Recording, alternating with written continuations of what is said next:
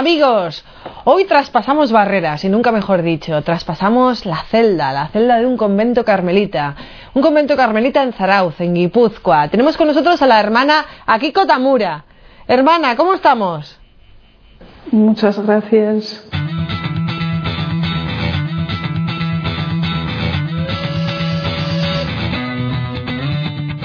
Hermana Kiko, ¿puedes contarnos un poco de tu historia y bueno, pues eh, contar un poco por qué tienes esos rasgos?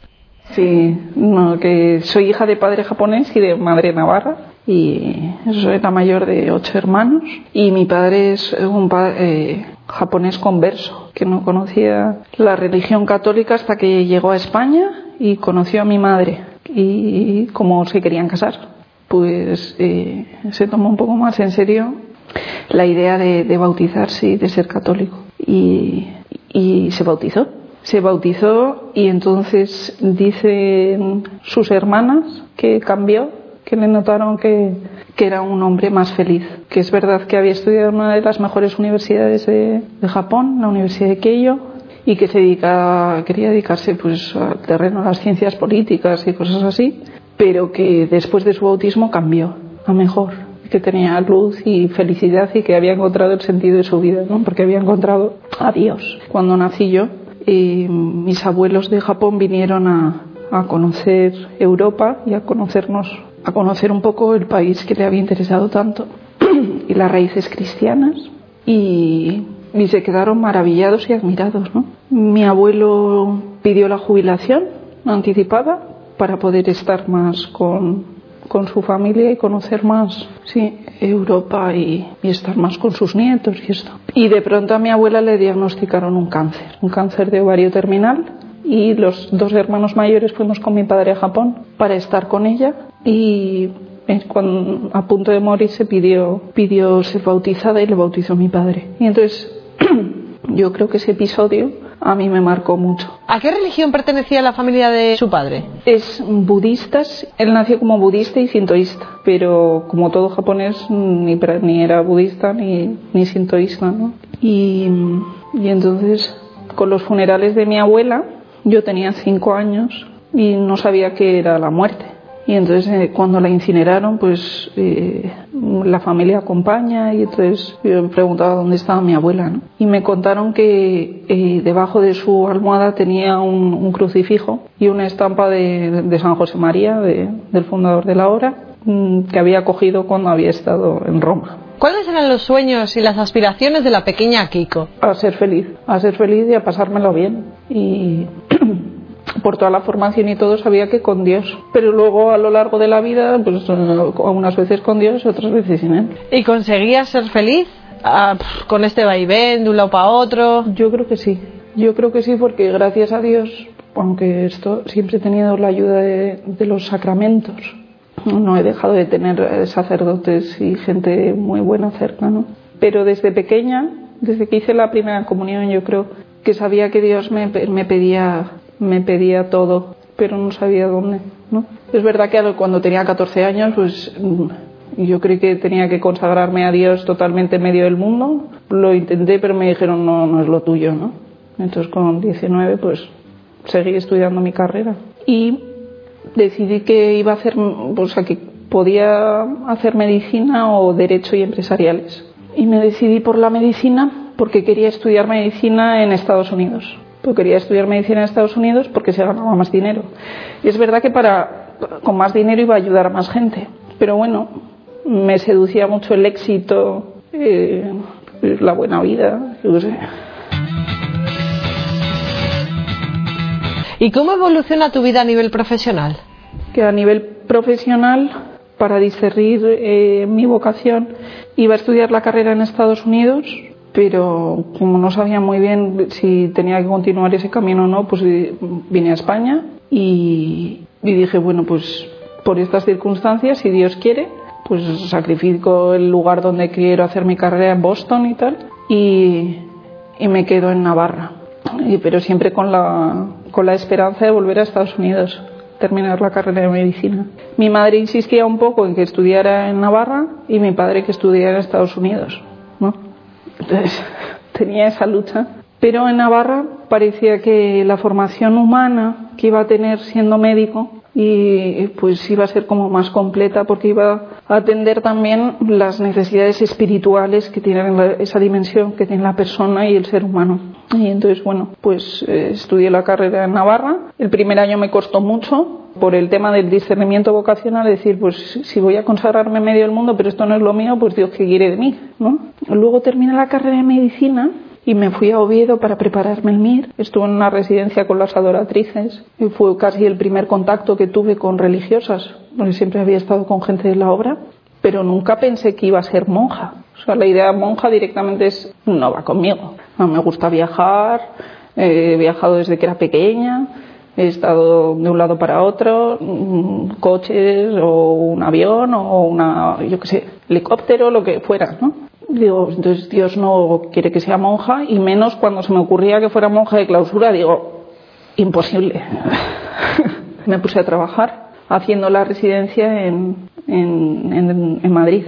Y cuando estaba haciendo la residencia en cirugía torácica, eh, vino el Papa Juan Pablo a cuatro vientos. Entonces fuimos allí todas como locas. Y en un momento determinado pues, decía, hay que ser contemplativos en medio del mundo. Y digo, si eso es lo que yo he estado viendo toda la vida hay que ser contemplativos en medio del mundo.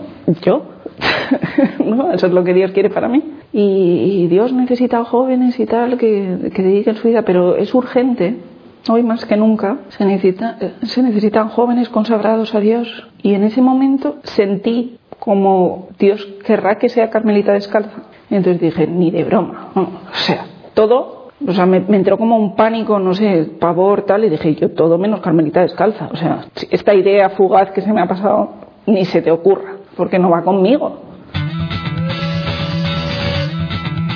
Después de eso, seguí mi vida normal, trabajando y sobreviviendo, ¿no? con las sorpresas que te da la vida y luego con las conversiones y las estas que el cambio de mentalidad que te va dando poco a poco Dios que yo creo que te va, o por lo menos a mí, te va limando. ¿no? Entonces, a veces suave, a veces con la moto azada,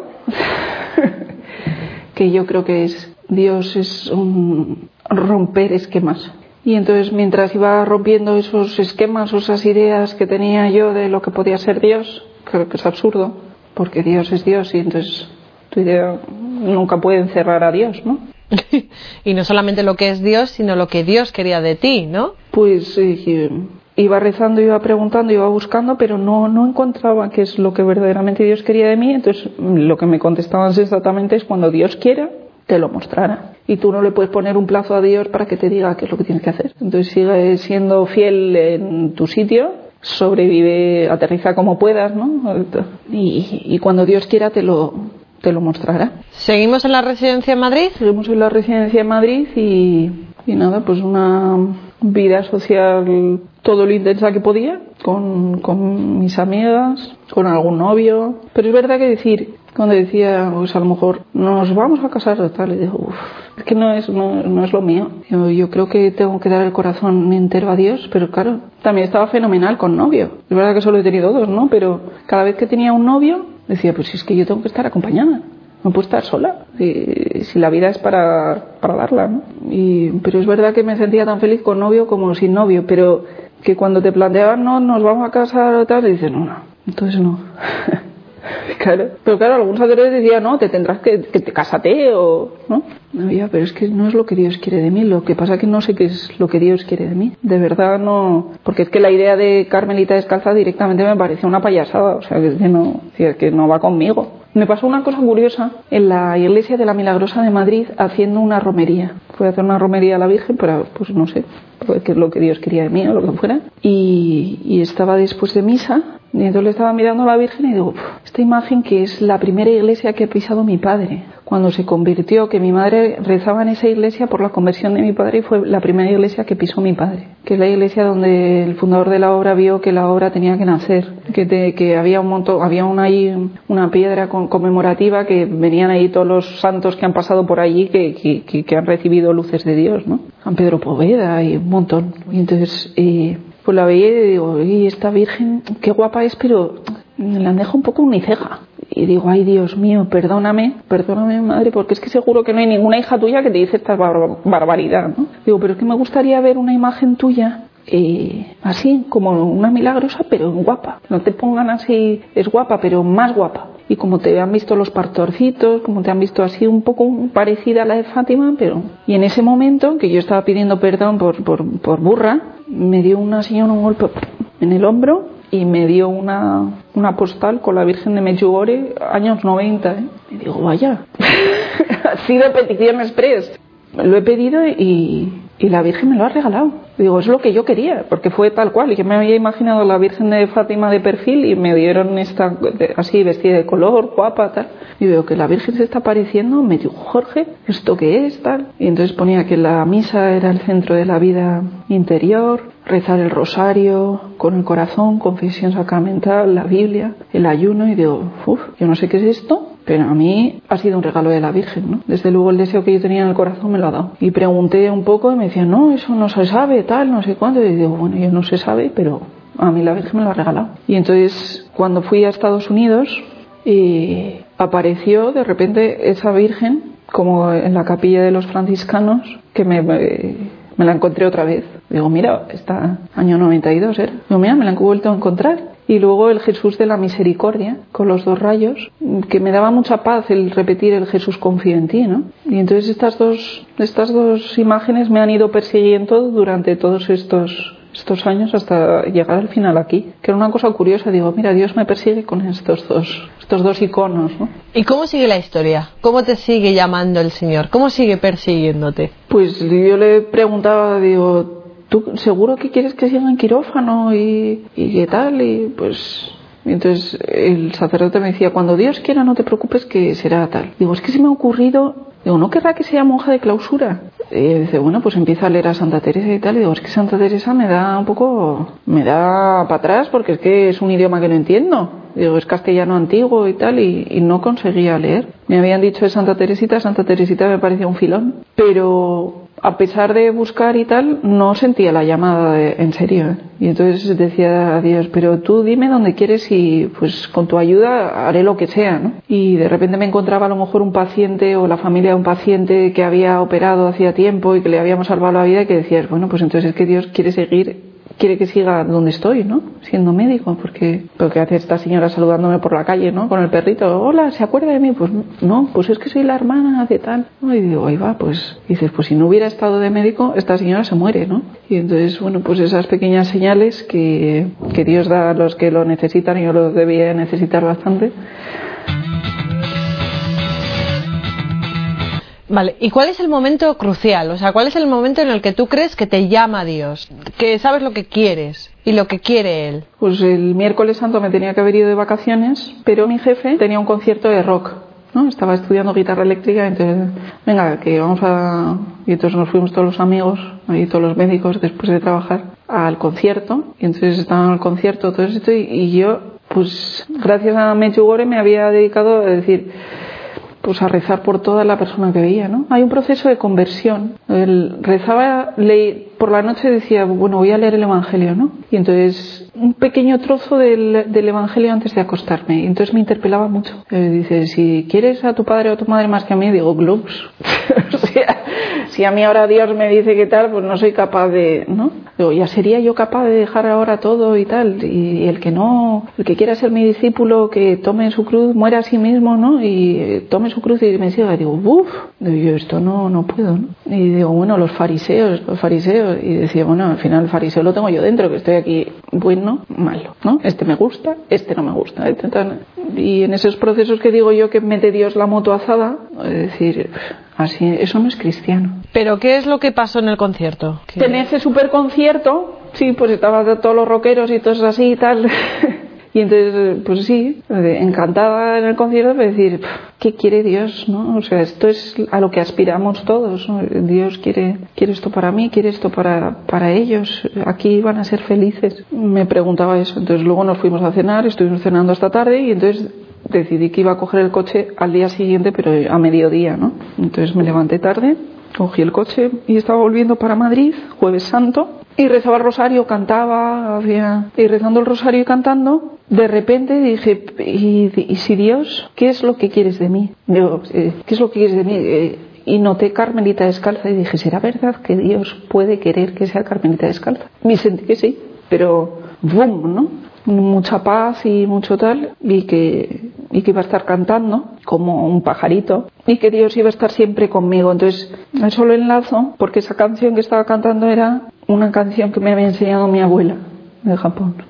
Y entonces, cuando llegué a casa, nos fuimos a los oficios de Jueves Santo, yo dije, esto, esto es imposible volví a casa, llego a la habitación y digo, sí, sí que es imposible, ¿no?